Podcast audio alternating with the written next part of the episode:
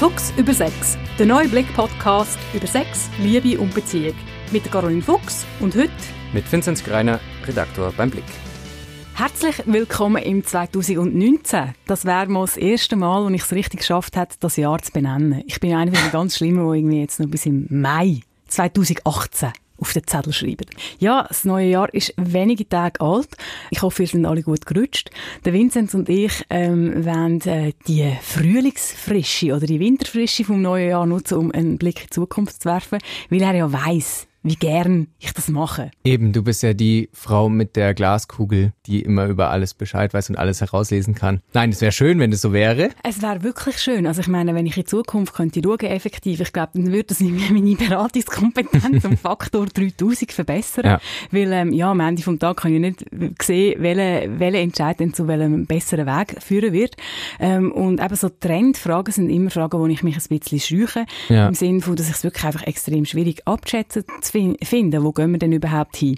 Ja. Ich habe aber angeboten und du bist Gott sei Dank darauf eingestiegen, dass wir so die grossen Themen, die uns beschäftigt haben in letzter Zeit, nochmal anschauen. Und ähm, wir haben zusammen die rausgepickt, die uns garantiert im 2019 auch nochmal werden beschäftigen. Ganz genau. Und äh, vielleicht können wir euch so ein bisschen einen Heads-up geben, also so einen Vorsprung, mhm. äh, dass ihr ähm, in der Diskussion, im Verhalten noch fitter sind in dem wunderbaren neuen Jahr. Und äh, ja, ich würde mal sagen, komm, Schieß los, gib mir das erste okay. Thema. Kompetenzvermittlung jetzt. Und zwar Me Too hat uns letztes Jahr sehr stark und lang begleitet. Es gab ja mal den Aufschrei erst auf Twitter und es ist dann äh, irgendwann zu MeToo geworden. Es ging da um sexuelle Übergriffe. Viele Frauen haben sich geäußert. War das ein wichtiger Schritt, diese auch Publikmachung von diesen ganzen sexuellen Übergriffen oder war es dann eigentlich irgendwann nur noch hysterisch ähm, und hat dazu geführt, dass Mann, Frau nicht mehr normal miteinander sein, sich verhalten kann. Ja, ich glaube, gerade das, was du jetzt erzählt hast, ist eine recht gute Zusammenfassung von vielen von diesen Facetten, von dem, von dem Gesellschaftsphänomen, das irgendwo durch auch ein Medienphänomen war. Ich sollte Journalist werden, wenn ich so gut zusammenfasse. Ja, könntest, könntest du dir das vorstellen? Nein, es ist wirklich so. Ich glaube, es ist etwas ins Rollen gekommen, wo dann irgendwo ja. äh, auch so gewisse Anteile von einem Kontrollverlust drin sind. Ich glaube auch viele von euch, die jetzt zulassen, haben jetzt gedacht, oh yes, es geht nicht schon wieder MeToo. Aber es ist ganz ein wichtiges Thema, das uns im 2019 ähm, begleiten wird.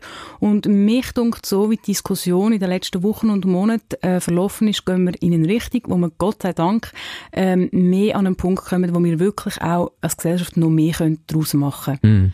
Also der erste Aufruhr und das erste Entsetzen und die ersten ganz schrillen Stimmen, das ist so ein bisschen abgeflacht. Mm ähm, und ich finde, wir sind jetzt langsam aber sicher an einen Punkt gekommen, wo wir uns wie nochmal im Kern oder der Ursprungsidee von der Bewegung äußern, wo ja übrigens in der schwarzen Community, also bei schwarzen Frauen eigentlich ihren Ursprung gehabt hat, wo es darum gegangen ist, wirklich einfach sehr alltägliche Missbrauchserfahrungen zu teilen. Mhm. Rufen wir uns nochmal in Erinnerung, was heißt MeToo überhaupt? Also ich auch.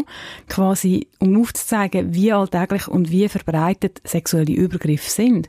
Und ich finde, da dürfen wir auch nochmal erinnern, das ist nicht das Phänomen, wo irgendwie die Frau jetzt sollen für sich pachten und der Mann ist immer der Täter, sondern es geht für mich darum, dass man einfach einen, einen, einen Missstand und Sachen, die nicht gut laufen, aufdecken. Aber warum wird es uns jetzt in diesem Jahr 2019 nochmal weiter beschäftigen? Es gab ja immer wieder eben, ich habe es vorhin kurz angetönt, diese, diesen Aufschrei damals auf Twitter auch mhm. wieder hochgewogt, alles und dann wieder abgeflacht. Ja. Warum glaubst du, dass es jetzt ähm, noch weitergehen wird dieses Jahr? Für mich ist die Diskussion ein bisschen ruhiger geworden und sie ist auch auf eine andere Art in den Alltagsgesprächen der Menschen angekommen. Mhm. Das finde ich etwas mega Wichtiges und etwas mega Gutes. Ja. Und eben der Kern zurück von dem, was Leute erzählen, hey, mir ist das auch schon passiert oder ich kenne das auch. Und zwar, es ist nicht nur der große Medienskandal, wo, wo Leute in Macht Positionen ähm, äh, äh off, wie, wie soll man sagen ähm, äh, offengelegt werden mhm. und so. Also es ist weniger nicht nur es ist immer ein Skandal, wenn jemand belästigt wird in dem Sinn. Aber mich, ich finde, wir sind mehr auf der allgemeinen Ebene angekommen und mich dunkt ähm, auch durch einen gewissen Gewöhnungseffekt, ob wir jetzt darüber reden wollen oder nicht, das Thema bleibt präsent und ich finde, wir sind reifer jetzt dafür, mehr noch zu erzählen, ja, wie, was ist mir passiert, wie ist mhm. es für mich, was wünsche ich mir im Zusammenleben, dass es gut läuft zwischen Mann und Frau? Und, und, und ich denke, wir sind wirklich auch halt, ehrlich gesagt, als positiver Effekt von einer gewissen Ermüdung auch ein bisschen ruhiger geworden in der Diskussion. Und ich denke, es geht weiter darum, dass wir, dass wir Geschichten teilen, dass wir auf Missstände aufmerksam machen, dass es auch zum Beispiel, ähm, ja, ähm, der Ballon d'Or ist etwas, was mir jetzt nochmal in den Sinn kommt, oder? Mm. Ähm, dass quasi halt, ich denke, früher wären wir anders umgegangen mit dem Ereignis auf der Bühne, wo er sie fragt, kannst du twerken, oder? Sondern, sondern es gibt jetzt wirklich auch eine Stimmung, wo man kann, kann sagen, ohne dass jetzt irgendetwas mega aufgebauscht wird, sorry, das ist keine Frage, wo man der Weltfußballerin vom Jahr in dem Moment stellt. Ja, ja, genau. Und ich, ich finde, wir sind dort wirklich, es, es ist mehr Ruhe reingekommen wir können besser darüber reden. Und am Ende des Tages ist ja das eigentlich zentral an dieser Bewegung ist, dass unser Zusammenleben besser wird. Damit wir uns alle als Männer und Frauen können wohl und sicher fühlen in dieser Gesellschaft. Auch, dass wir langsam können darauf einarbeiten können, dass wir auch wieder, wieder mehr das Lustvolle miteinander ähm, in den Fokus können legen Weil ich kann wirklich all draussen verstehen, die jetzt irgendwie dann verunsichert sind oder auch wütig sind, ja, was dürfen wir denn noch sagen oder wie muss ich mich denn verhalten? Sondern jetzt kommen wir langsam in eine Phase, wo wir wissen, hey, gewisse Sachen laufen nicht gut mhm. und jetzt reden wir darüber, wie es dann besser wird. Ich bin gespannt, wie das Jahr für Kevin Spacey wird jetzt das neue. Wird's besser? Fragezeichen. Er hat ja auch in dieser MeToo-Debatte ähm, eine gewisse Rolle gespielt. Es ging ja darum, dass einige Männer ihm vorgeworfen haben, dass er sich dann äh, ja über sie hergemacht hat, auch wo sie zum Teil wehrlos waren, sich wirklich auch sexuell an ihnen vergangen hat. Er hat es dann irgendwie zusammengeworfen mit seinem Outing als Homosexueller. Der Typ ist total unten durch bei allen. Der ist total, ähm, wie soll man denn da sagen, zermalmt worden eigentlich auch. Also er hat alles eigentlich verloren. Er ist irgendwie aus House of Cards rausgefallen. Er hat ist rausretuschiert worden aus Filmen. Er ist nicht mal rechtskräftig, muss man dazu sagen, verurteilt. Also das finde ich auch schon richtig krass. Also übersteuert das Ganze da nicht ein bisschen? Was dort im Moment die Rechtssituation ist und was die Untersuchungen hm. hergegeben haben, das weiß ich jetzt gerade nicht. Ich glaube, das ist effektiv auch noch nicht klar und hm. publiziert. Und was ich dort sehr spannend finde, ist, wie unterschiedlich das effektiv kann ablaufen kann. Ja. Also, dass verschiedene Leute, übrigens auch von verschiedenen Geschlechtern, sehr eine andere Reaktion in den Medien und in der Gesellschaft erfahren. Und ich denke, äh, der, der, er ist als, als Kunstschaffender ist der ausgelöscht worden. Ja, voll. Bezeichnenderweise sogar schon zurückblickend ausgelöscht, indem er ihn aus bestehenden Filmen rausgeschnitten hat.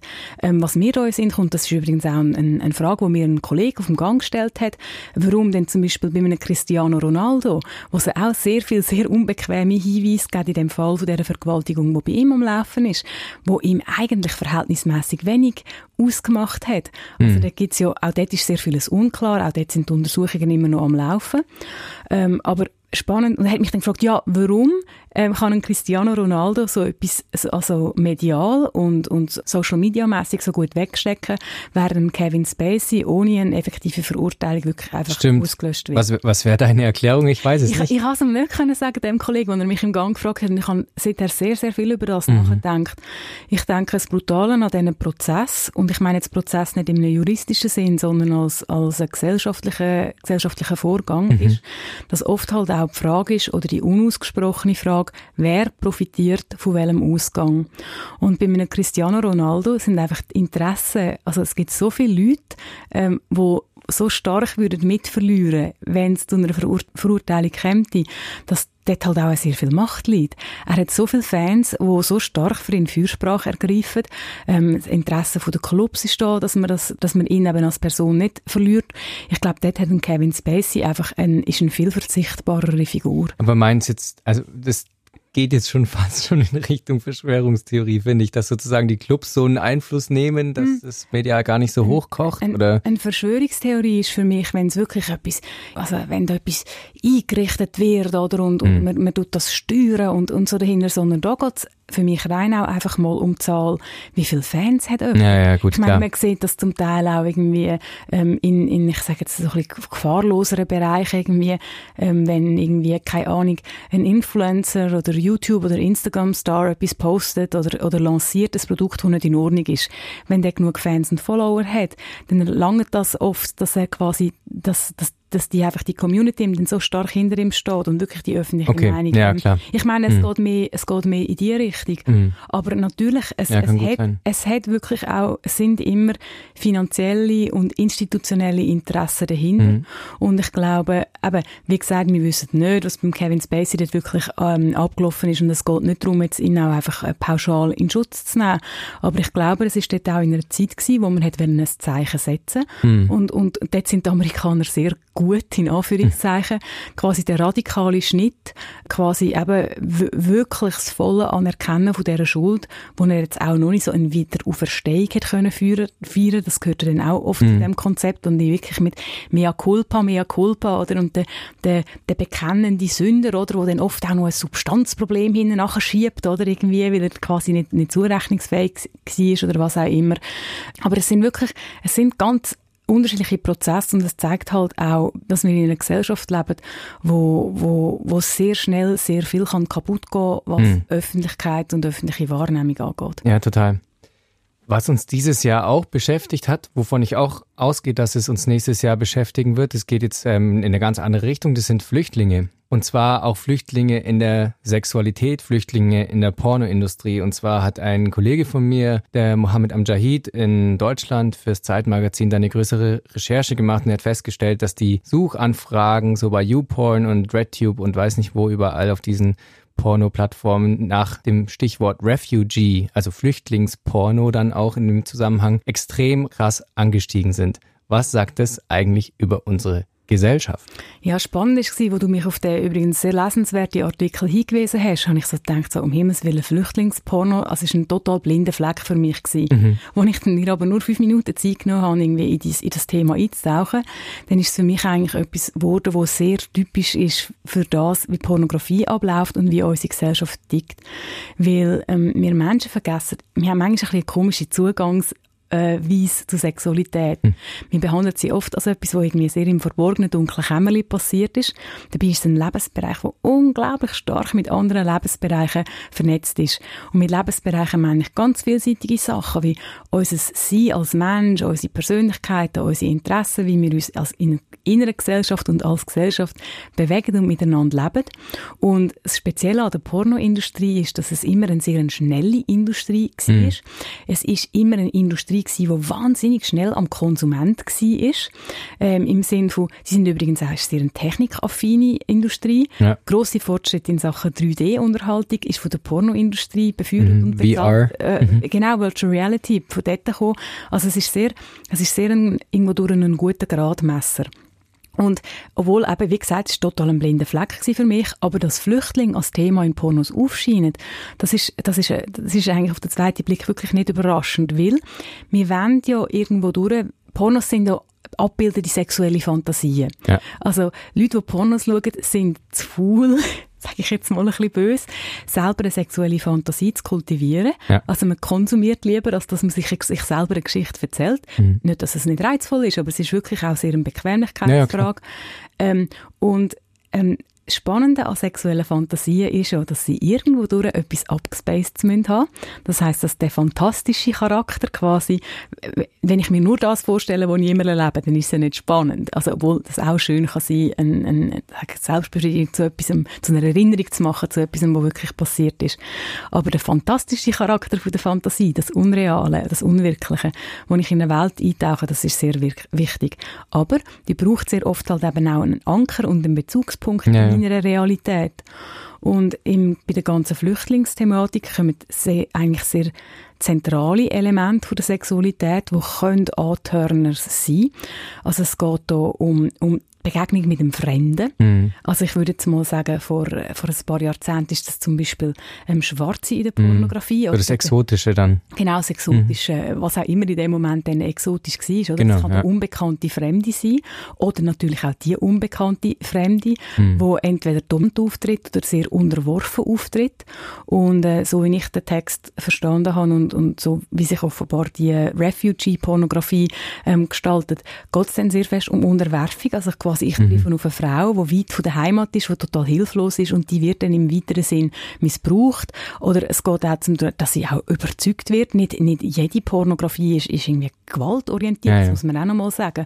Oder halt Aber es geht schon wie um so ein kleines Machtgefälle eigentlich Es irgendwo. geht immer um ein Machtgefälle, das ist der Witz von Sexualität. Und ich meine, da kann man übrigens wieder einen, einen Schlenker zurückmachen zu MeToo.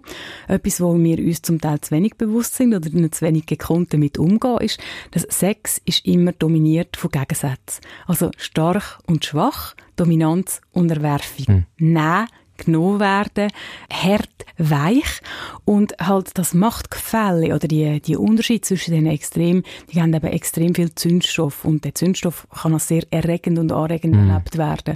Und ich meine, wir haben das schon immer gehabt. Also eben, es ist ein bisschen wie, ja, wenn dann, ah, ich komme jetzt mal so mit ein bisschen, was, das könnte so klassische, ja eben, eine Frau träumt davon, vom wilden Pirat irgendwie auf seinem Schiff gefangen zu werden als äh, Dienstliebesmädchen, was weiß ich dann geht es ja nicht darum, dass sie wirklich irgendwie dann versklavt und knechtet wird, sondern eben, dass man mit dem Setting spielt, oder? Dass ja. quasi, ich bin dann dem, dem starken, dunklen, an sich bösen, aber mir gegenüber vielleicht dann doch eigentlich noch äh, überraschend charmanten, äh, Unbekannten ausgeliefert. Also man, man kann das wirklich auch ganz verschieden verkaufen. Jetzt auch nochmal ganz wichtig, das soll nicht irgendwie jetzt ein pauschaler Rettungsversuch von Refugee-Pornografie sein, aber es sind halt eben wie, sich in unseren so, so leid es mir tut, Pornografie ist auch ein Kulturgut. Ja. genauso wie sich in allem unserem Kulturgut immer gesellschaftspolitische Phänomene gespiegelt haben, auf mehr oder weniger harmlose Art, passiert das halt eben auch in der Pornografie.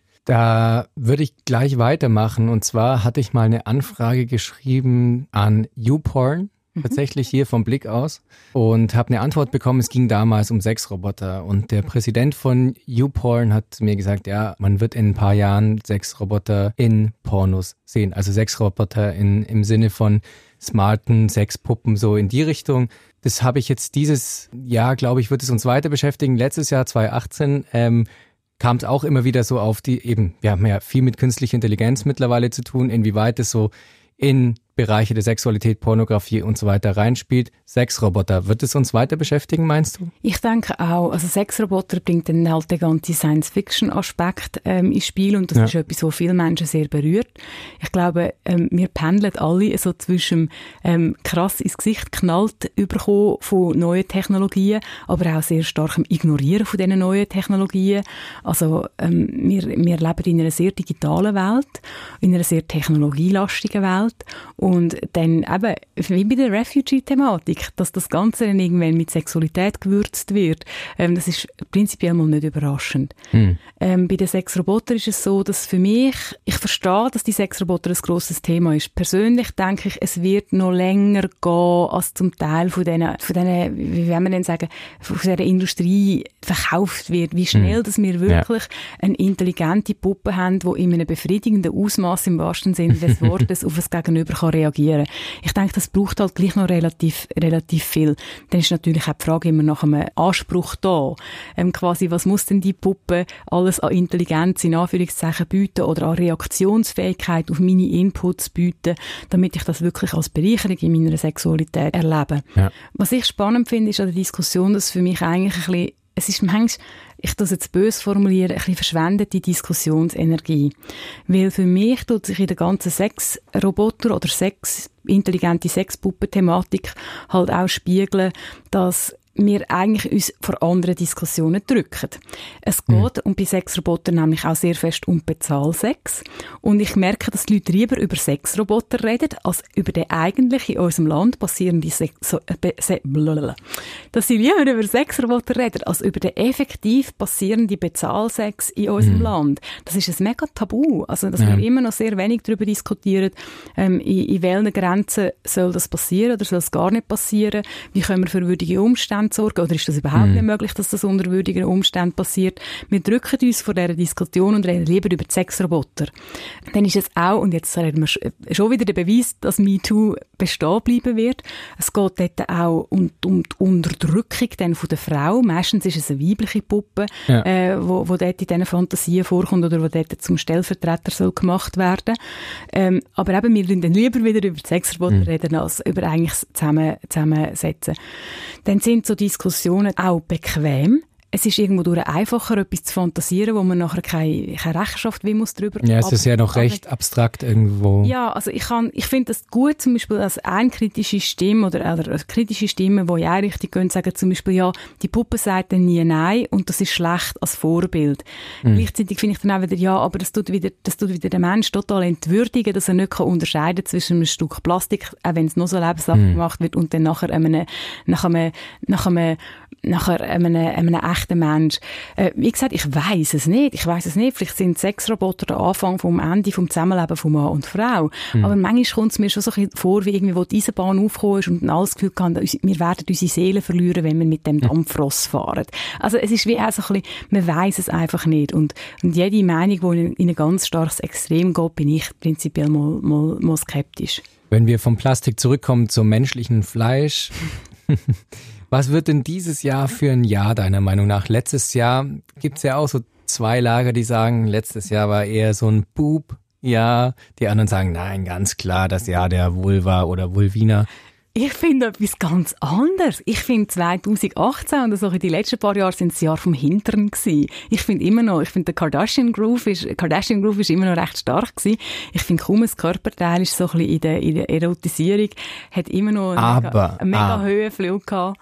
Aber da muss ich jetzt einschreiten, weil die Mode, die weibliche Mode vor allen Dingen, jetzt ja jeden Hintern, fast jeden Hintern so scheiße aussehen lässt. Also es gibt diese Hosen, das wäre ja eigentlich noch ein anderes Thema gewesen, aber wir können das jetzt Nein, äh, lass uns über Mode reden, ich finde das super. Also genau, also hier, es gibt diese Hosen. Entwurf, oder? Wir haben da quasi den Pencil Skirt, oder? Wo, wo, wo schmale Taille und grosses Hinterteil in, in Szene setzt. Daneben gibt es die Mom Jeans, wo jetzt halt irgendwie, Mom Jeans ist so ein bisschen verhüllend irgendwie und ist so ein bisschen anti, ja. anti sexuell. Übel. Ja, aber das zeigt ja genau wieder, dass jeder Trend auch oft sogar gleichzeitig von einem Gegentrend begleitet wird und dass es einfach auch nicht so einfach ist, zu sagen, ja, es ist Jahr, es ist Jahr von der Brust gewesen, oder es ist Jahr vom Hinterteil gewesen. Wo ich mit dir einig bin. ist was? Ich finde, die Vulva, und das finde ich total cool, hat einen recht einen grossen Auftritt gehabt im 2018. Mhm. Also wir haben mehr angefangen in, in, in, in der Popkultur, durchaus auch auf so ein bisschen gute, finde ich, cartoonartige Weise, einfach Vulva zu zeigen, die Unterschiedlichkeit von Vulva zu zeigen, irgendwie auch das Geschlechtsteil so als Licht zu bringen. Mhm. Und das ist schon etwas, das ist so ein Trend gewesen, den ich, ähm, den ich auch gesehen habe. Und du hast Brüste auch erwähnt. Mich dunkt aber vielleicht ist es einfach mein hoffnungsvolle, optimistische Wesen. Ich finde, man hat mehr verschiedene Brüste gesehen. Jetzt, äh, Brüste im Sinne von abbildet, also quasi Fotos von echten ah. Brüsten oder auch in gezeichneter Darstellung. Ich finde irgendwie, die Zeit von der, von der, von der normierten Einheitsbrust, die so und so aussehen mhm. muss, ich finde, die ist ein bisschen vorbei. Ich finde, man hat mehr Diversität gesehen, was Grössen angeht. Es ist auch nicht mehr so absolut klar, dass jetzt die beiden Nippel irgendwie müssen in einem, was weiß ich, für hundertprozentigen Winkel nach oben und außen zeigen. Mhm. Ähm, natürlich gibt es immer noch ähm, Porno belastete oder pornoprägte Bilder, aber gerade in der Pornografie ist schon in den letzten Jahren das quasi das Echte und dann wäre ja wieder pervertiert echt der Flüchtlingsgedanke mm. als echtes Phänomen wieder da. Aber halt so ein bisschen der echte Körper, wo man beim Sex zeigt. Und man ist eben noch näher dran. Und es ist durch das noch, noch direkter und so, noch, mehr, noch mehr Pulver in dem Ganzen drin. Was bei Brüsten aber auch passiert ist im letzten Jahr, habe ich das Gefühl gehabt, sie wurden befreit. Es gibt so viel mehr Frauen, habe ich das Gefühl, die keine BHs tragen mehr. Ja, Frauen, die keine BH antragen, das ist wirklich wieder eine Option. Ich finde, das ist etwas, wo man jetzt irgendwie, wo ich Anfang 20 20 bin, vor, lass mich rechnen, 15 Jahren mhm. ungefähr, das wäre wär keine Frau freiwillig ohne BH aus dem Haus. Also dann bist du schon wirklich sehr äh, speziell drauf mhm. irgendwie äh, in, in einer Subkultur.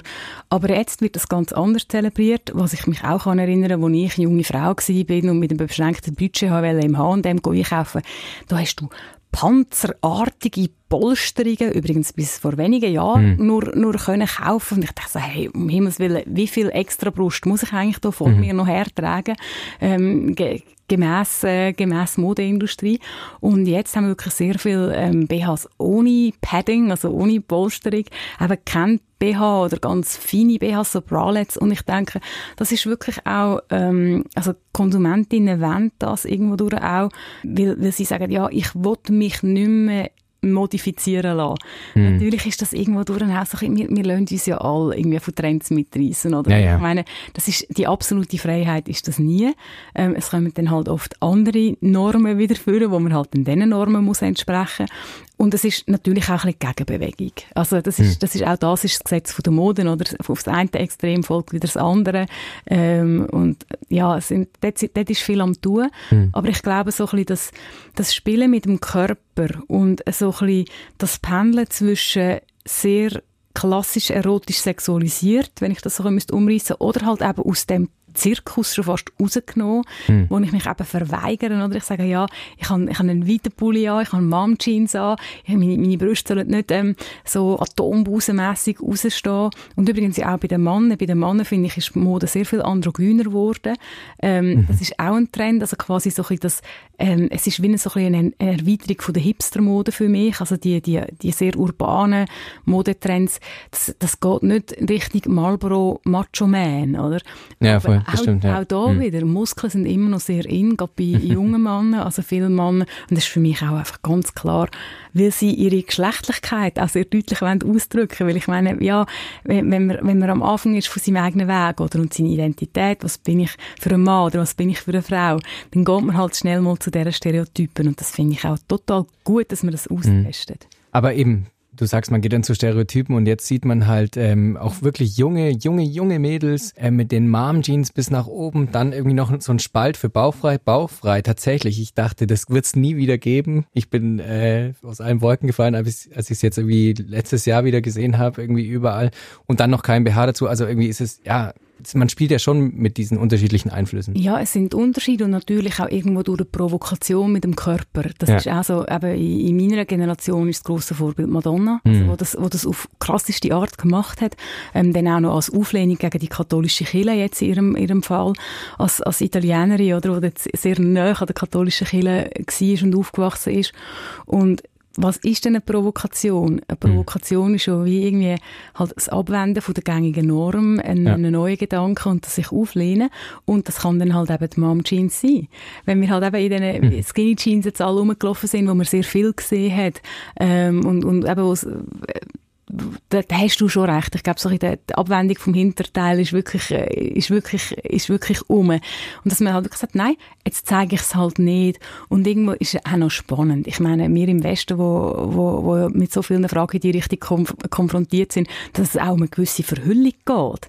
Mhm. Also so in der, die 90er-Jahr-Mode, du hast zwar bauchfrei erwähnt, aber vieles ist auch sehr verhüllend, dass man nicht mehr so viel sieht vom Körper. Ja, genau. Also es ist bauchfrei, aber doch recht kastig dann obenrum, dass es nicht mehr körperbetont ist im Rest quasi. Genau, oder halt mhm. wirklich sehr große Jacke, sehr große ja, genau. sehr, weite, mhm. sehr weite Hosen und einfach das, das, das quasi ich bin da also das ist nicht bei allen so. Nein, nein. Man kann auch einfach Freude an der Mode, aber ich finde so der Gedanke von, ich bin da als Mensch und nicht als sexuelles Wesen irgendwie mehr oder weniger bewusst, finde ich, die Botschaft ist schon noch spannend, weil die für mich irgendwie schon auch noch dran hängt.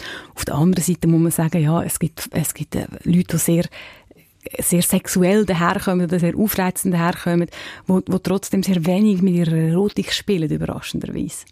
Gibt es denn mal wieder, wenn wir bei der Provokation bleiben wollen, einen Summer of Love in oh, diesem Jahr. Was meinst du? Summer of Love. Ich glaube, wir sind noch nicht ganz so weit, weil wenn man die weltpolitische Situation anschaut, wo uns sehr stark prägt, übrigens auch in der Art, wie wir lieben und, und im Sexuellen, ich glaube, dann ist die Stimmung nicht so in die Richtung, dass wir von der, von der grossen Leichtigkeit und von der grossen Befreiung ähm, oder dass wir mit dem können rechnen können. Mm. Ähm, das ist übrigens auch spannend. Habe ich die, die, die Übung schon mal empfohlen.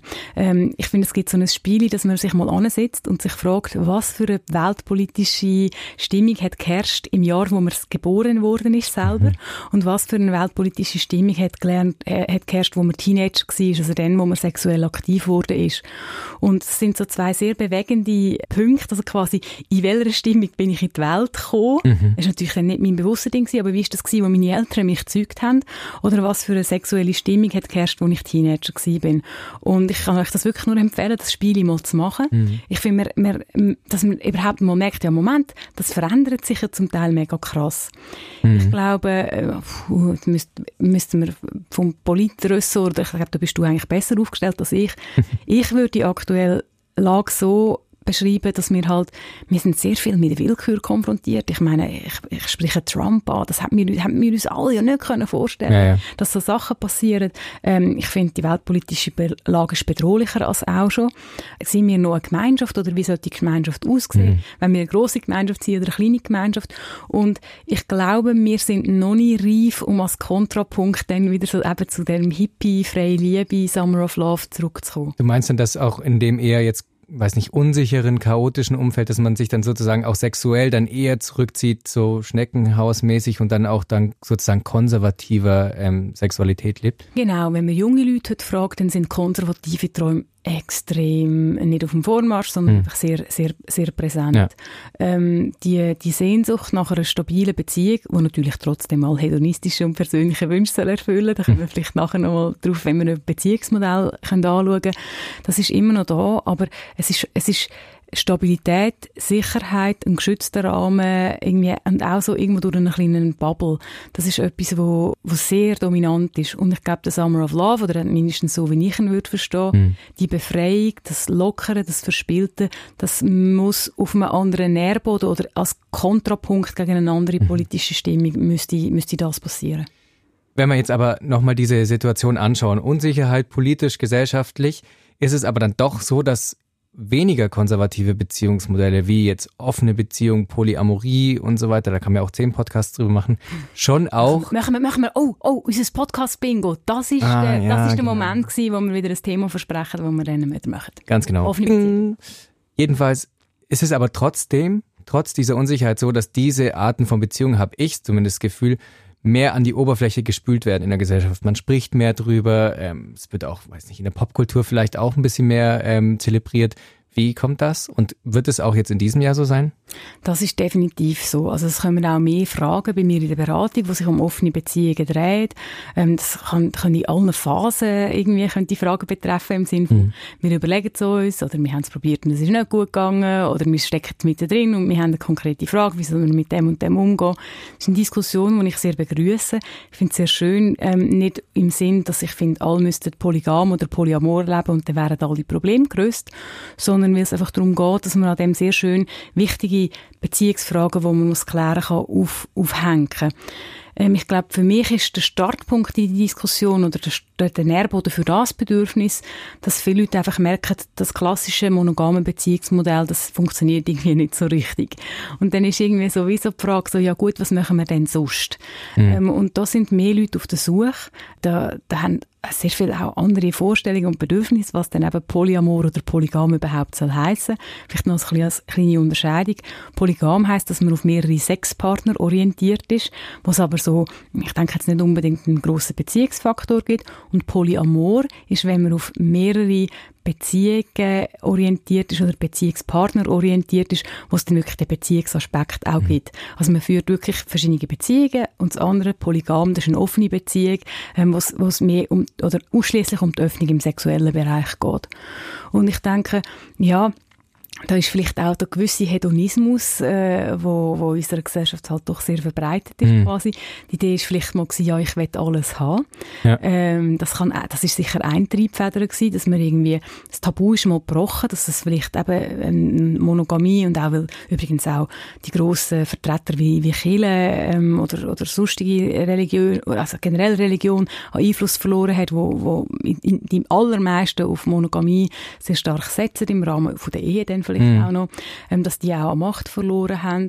Und, und, man sieht ja, dass halt viele Ehen auch gar nicht mehr funktionieren bei den Scheidungsraten. Genau, das ist das, was ich hm. meine. Genau. Wir, wir, wir, wir, sehen viel mehr so am Moment, das Monogammodell, das scheint irgendwie nicht zu funktionieren. Was ist denn die Alternative? Es kann aber wirklich auch Lust auf Sex sein, wo eine grosse Triebfeder ist. Hm. Und das ist, ich finde das sehr schön, dass es die Diskussion gibt. Ich finde es auch sehr schön, dass es immer mehr Paare gibt, wo das, wo das hm. vorbildmäßig vorleben, dass es andere Beziehungsmodelle gibt.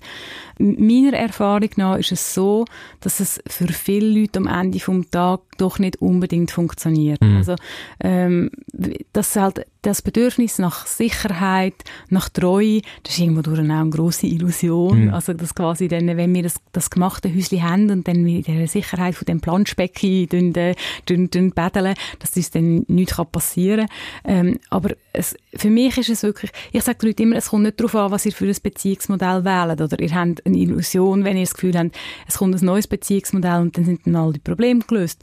Sondern es geht darum, dass man als Paar zusammen anschaut, ja, was wünsche ich mir, was sind meine Vorstellungen, ja. was sind meine No-Gos und dann halt einfach in die Diskussion hineingeht und, und sich dort abgleicht. Aber ja, offene Beziehungen, das, das wird ein grosses Thema mhm. sein. Ich würde sogar sagen, über 2019 raus. Mhm. Weil mhm. eben irgendwann wird aus der Diskussion quasi diese Praxis, es kommen neue, äh, neue, neue Fragen aus dieser Praxis raus und auch halt gesellschaftliche Veränderungen, dass, dass es Leute gibt vermehrt, oder, wo, wo man weiß ja, da, sind mehrere Partner um und es ist für alle okay. Ich bin mir eben bei der Diskussion nicht so ganz sicher, weil meine Erfahrung nach in meinem erweiterten Bekanntenkreis es so ist, dass sich da wirklich zwei verhärtete Fronten gegenüberstehen. Oder man hat die Leute, die wirklich dann das äh, konservative Modell der geschlossenen Beziehung total befürworten. Und dann, sind jetzt mittlerweile dann schon bei mir im wahrscheinlichen Bekanntenkreis stolze 25 bis 30 Prozent, die dann eben den anderen Weg gehen, die sagen offene Beziehung, äh, Polyamorie und so weiter aber da findet keine äh, Diskussion statt. Die Fronten sind total verhärtet und jetzt kommen wir wieder zum Spiegel der Gesellschaft. Also was wir auch jetzt, egal ob in Deutschland, in der Schweiz, wo auch immer in den USA ist es auch so, was wir da für einen Riss zwischen progressiv in Anführungsstrichen denkenden Menschen und konservative denkenden Menschen irgendwie sehen, äh, das ist ja irre. Also da findet ja auch wenig Diskussion statt, sondern eigentlich nur Konfrontation. Und da ist, sind wir eigentlich wieder beim Spiegel eigentlich, oder? In der Gesellschaft. Du hast einfach die falschen Freunde. Nein, ich meine, ich, ich bewege mich natürlich auch in einer sogenannten verzerrten Stichprobe. Also viele, viele von meinen Kollegen ähm, sind beruflich auch im Bereich Sexologie hm. unterwegs oder Psychologie. Das sind oft Menschen, die sehr sehr, durch ihre Arbeit sehr damit konfrontiert wird, dass einfach so die 0815 Lebensmodell halt nicht, nicht funktioniert. Auch wenn man 0815 Träume hätte, dann sogar noch. Also für, muss man dazu sagen, ich will das ja gar nicht so abwerten, hier jetzt monogame Beziehungen. Also für viele funktioniert es ja offenbar. Äh, ich kann das schon auch, für, so, so wie ich es verstanden habe, dass die Kommunikation zwischen diesen, diesen Gruppen nicht so, genau. nicht so friedlich hm. oder nicht so flauschig, weich funktioniert. ja, ich denke, dort ist das Problem halt auch, dass für viele Paare, die nach wie vor wollen, monogam leben, dass es auch sehr eine grosse Bedrohung ist, oder? Weil dann ist mm. natürlich die Angst um, was mache ich denn, wenn mein Partner vielleicht doch anders wird oder wenn meine Partnerin ja. doch mit dem kommt. Und ich eigentlich weiss, ich will das nicht, weil es ist halt auch so ein bisschen, na, es, gibt lustigerweise viel mehr softere Varianten von der Öffnung, als die Leute meinen. Es mhm. heisst, wenn man eine Beziehung, also wie offen eine Beziehung ist, das kann sich an ganz vielen kleinen Schritten zeigen. Also wie tief und intensiv tue ich mit einem anderen Geschlecht umgehen in meinem Alltag, ohne dass es jetzt wahnsinnig sexuell mhm. muss sein. Es fängt ja dort eine, eine erste Öffnung bereits schon an. Ich meine, ich habe immer noch ganz viele Paar, wo, wo, wo der eine einfach durchgeht, wenn der andere mit gegengeschlechtlichen Leuten befreundet ist oder einen eigenen Ausgang geht oder geht, geht Nacht essen. Das liegt bei vielen immer noch nicht drin. Mm. Und wenn man natürlich ja, auf dieser monogamen Schiene, das Problem ist, oder, das monogame eher starre Modell, oder? Was starr ist, ist nicht beweglich. Was nicht beweglich ist, reagiert schlecht auf Druck. Und dort fällt natürlich dann der Schutz halt auch relativ gleich an, dass man mm. halt so Ideen will, will von sich haben.